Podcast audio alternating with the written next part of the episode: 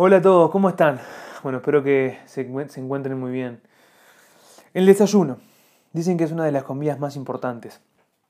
Dicen que, bueno, que tiene que ser una comida que esté bien balanceada, que esté bien completa con, en cuanto a nutrientes para poder arrancar bien el día. Y el devocional, justamente, que quiero compartir hoy, se llama Desayunando con Jesús.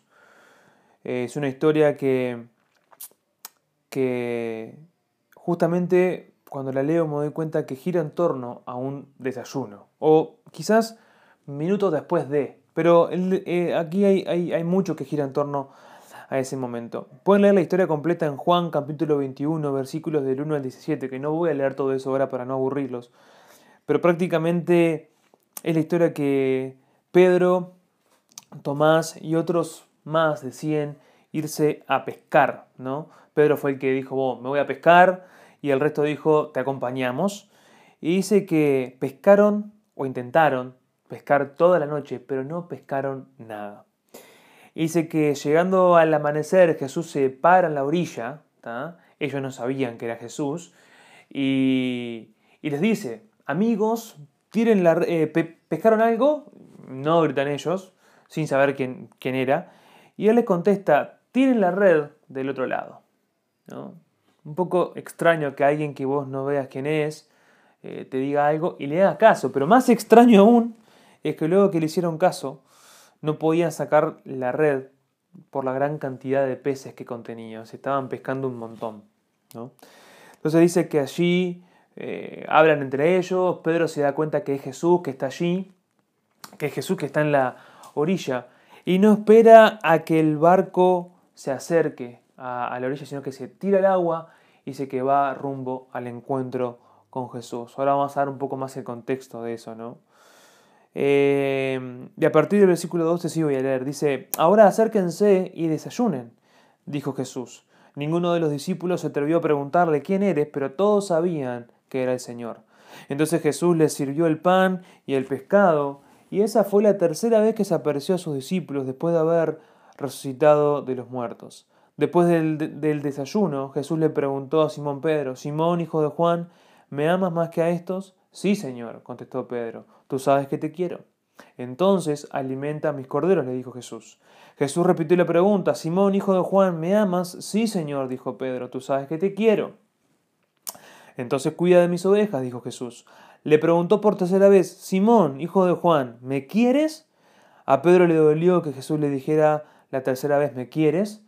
Le contestó, Señor, tú sabes todo, tú sabes que yo te quiero. Jesús dijo, entonces alimenta mis ovejas. Mis ovejas. Em, ¿A dónde vamos? ¿A dónde volvemos? ¿A dónde recurrimos? ¿A dónde acudimos? Como quiera llamarle, luego de que fracasamos, luego de que erramos al blanco, luego de que nos equivocamos. ¿Dónde, dónde te refugias? ¿A dónde vas? Eh, porque acá la realidad es que Pedro había fallado. El contexto es que Pedro había negado a Jesús. Pedro, aquel que había dicho, si era necesario, voy contigo hasta la cruz y muero contigo y dale, no pasa nada, que se había parado en esa plataforma hasta de orgullo, diciendo, yo voy contigo hasta la cruz y no tengo ningún problema, lo había negado. Pedro, dolido, este, luego de negar a Jesús, decidió volver a su antigua profesión. ¿no? Vamos a pescar, y dejémoslo por esa. Estaría frustrado, estaría agotado, estaría avergonzado. Dejó a su amigo solo yendo hacia la cruz y no se lo perdonaba, yo creo, hasta él mismo, ¿no? Eh, Pedro necesitaba ser restaurado, confrontado, necesitaba que Jesús pudiera hablar con él. Si ustedes se dan cuenta, la restauración comienza con un desayuno, con un encuentro con Jesús, con apartarse de hablar con Él. Jesús, si nos ponemos a pensar, tenía todo para brillar. Era la estrella del momento, sus redes estaban llenando de seguidores, sus tweets eran una bomba, acababa de resucitar, acaba de levantarse entre los muertos y él se presentaba frente a todo el mundo, iba a ocasionar un revuelo, una locura, algo impresionante. Él era la estrella del momento, sin embargo nos enseña y eh, espera a sus discípulos con un desayuno. Entre ellos estaba el que lo había negado y lo había dejado solo. A ver, ¿Quién de nosotros, a alguien que nos desprecia y nos niega, le prepara un desayuno para que se alimente?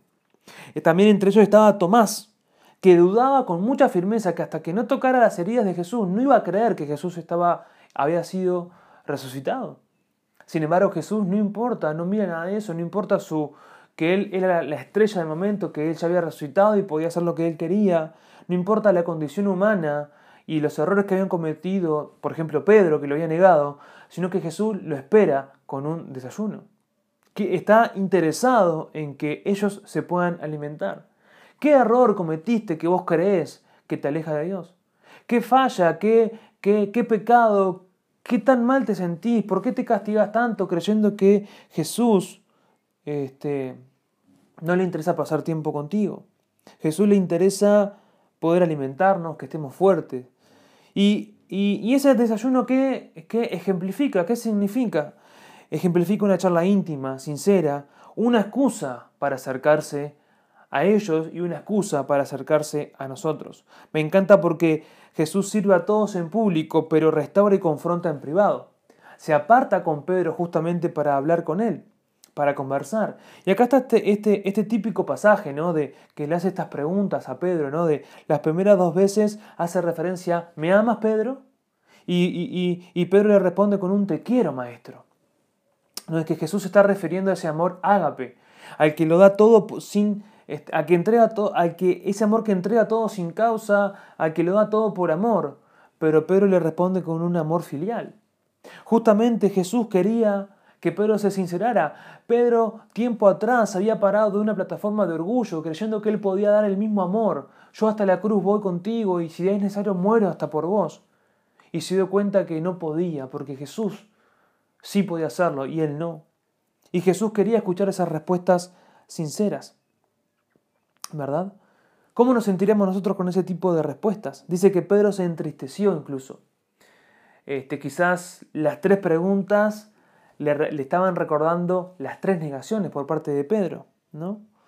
Pero ¿qué destacamos? Primero que nada, Pedro lleva en su interior una herida común a toda la raza humana. Nosotros nos equivocamos, pecamos y enseguida probablemente el Señor no nos va a querer, creemos eso, ¿no? Enseguida creemos que el Señor ya no nos quiere, ya no le interesa que estemos con Él, ya no le interesa que nos acerquemos, estamos muy lejos de, su amor, este, ya, ya nada va a ser lo mismo, no tengo... Pedro tendría todas esas frases en su cabeza, era un problema, ¿no? Sentiría mucho dolor, mucha vergüenza, ¿verdad?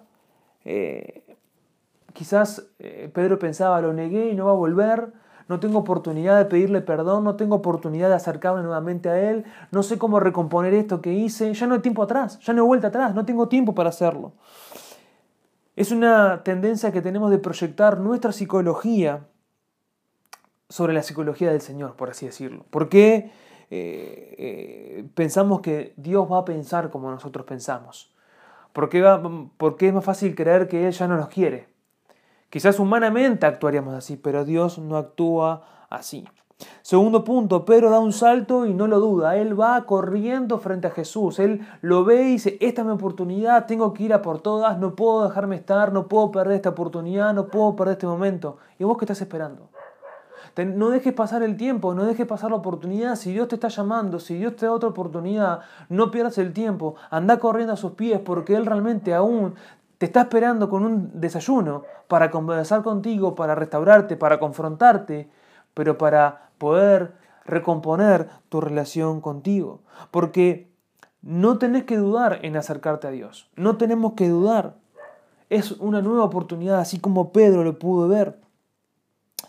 Es necesario ir a Jesús con lo que tenemos. El desayuno conlleva una conversación íntima y esa conversación, ese desayuno conlleva a iniciar un proceso de restauración. Las respuestas de Pedro, las que hablábamos recién hace unos instantes, son respuestas sinceras. Quizás otros podremos estar respondiendo con cassette, ¿no? Como, bueno, tengo que responder, sí, Señor, claro que te amo, sí, Señor, te amo más que todo, sí. Jesús quería respuestas sinceras y Pedro las estaba dando. Pedro, como dije recién anteriormente, se había parado de una plataforma de orgullo, pero ahora Pedro estaba realmente diciendo, Señor, estas son mis limitaciones, yo te quiero con todo lo que puedo hacer. Y Jesús estaba agradando de respuestas sinceras. Jesús quiere respuestas sinceras. Jesús quiere que realmente podamos sincerarnos y podemos y podamos, perdón, este, abrirnos completamente con Él. El proceso de restauración empieza con un acercamiento, con ese desayuno, con esa excusa. Pero siendo sinceros, nunca te acerques a Dios si no, vas a ser, si no puedes ser sincero, porque te vas a estar mintiendo a vos mismo. Me gusta cuando, cuando Jesús le pregunta, ¿me amas más que estos?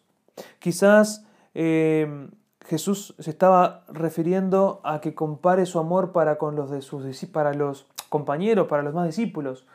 Pero ¿qué tal si Jesús le estaba, se estaba refiriendo a los pescados? Como diciendo, literalmente me amas más que tu profesión, literalmente me amas más que la profesión que estás volviendo. ¿Estás dispuesto a dejar nuevamente tu profesión como una vez te lo pedí para que puedas ser pescador de hombres? ¿Para que puedas realmente volver a hacer lo que yo tengo para vos? Y me encanta que la, restauración hacia Pedro, de Pedro, van encomendadas de tareas. No sé por qué nos hemos eh, muchas veces eh, puesto a pensar que la restauración es alejarnos de las tareas de la iglesia, alejarnos de poder servir. Es verdad, hay quizás cosas que en plena restauración, quizás haya tareas en la iglesia que conviene que no, que no realicemos para, para cuidarnos, para cuidar también a los que vamos a estar sirviendo. Pero a veces hay una como tendencia de si estoy en proceso de restauración, me tengo que alejar de todas las tareas y tengo que quedarme sentado en el banco solamente sin hacer nada. Acá yo veo que a Jesús le dice, eh, frente a cada respuesta de Pedro, alimenta mis ovejas, apacienta mis ovejas, cuida de, mis ovejas. Le da una tarea para realizar. Ya para terminar, las emociones llevaron a Pedro a decir que seguiría a Jesús hasta la muerte, sin embargo, luego lo negó. Ahora, el encuentro con Jesús y una relación sincera, una conversación sincera, lo lleva a cambiar su vida. Las emociones pueden ser la chispa que inician el fuego, pero esas emociones no pueden estar siempre alimentando el fuego, sino que la relación con Dios es la leña que lo mantiene. ¿Te pusiste a pensar luego lo que fue parte del ministerio de Pedro? Luego de todo esto, Pedro vuelve al ruedo y en su primer mensaje se convierte en más de 5.000 personas y su ministerio fue fundamental para el desarrollo del cristianismo hasta el día de hoy. ¿Qué hubiera sido si Pedro no se acercaba a Jesús, no bajaba de la barca y diría no quiero ni acercarme a él porque tengo vergüenza, porque Jesús no me va a querer? Y creía eso. Y como hablamos en el capítulo anterior, y se quedaba con esa etiqueta de quizás traidor, quizás de eh, esa, esa etiqueta de negaste a Jesús y no buscaba cambiar esa etiqueta. ¿Verdad? ¿Qué hubiera sido de esas, de esas 5.000 personas? La negación de Pedro sucedieron delante de una fogata y ahora las confesiones de Pedro estaban sucediendo delante de otra fogata. Hubo tres negaciones, pero ahora hay tres confesiones, al igual que tres amables comisiones. ¿Qué te puedo decir? Que te acerques a Jesús con confianza, que desayunes con Él todos los días, que puedas tener tu tiempo de intimidad, que te acerques con una respuesta sincera, porque Él quiere restaurarte, porque Él quiere ayudarnos, Él quiere poder este, relacionarse con nosotros.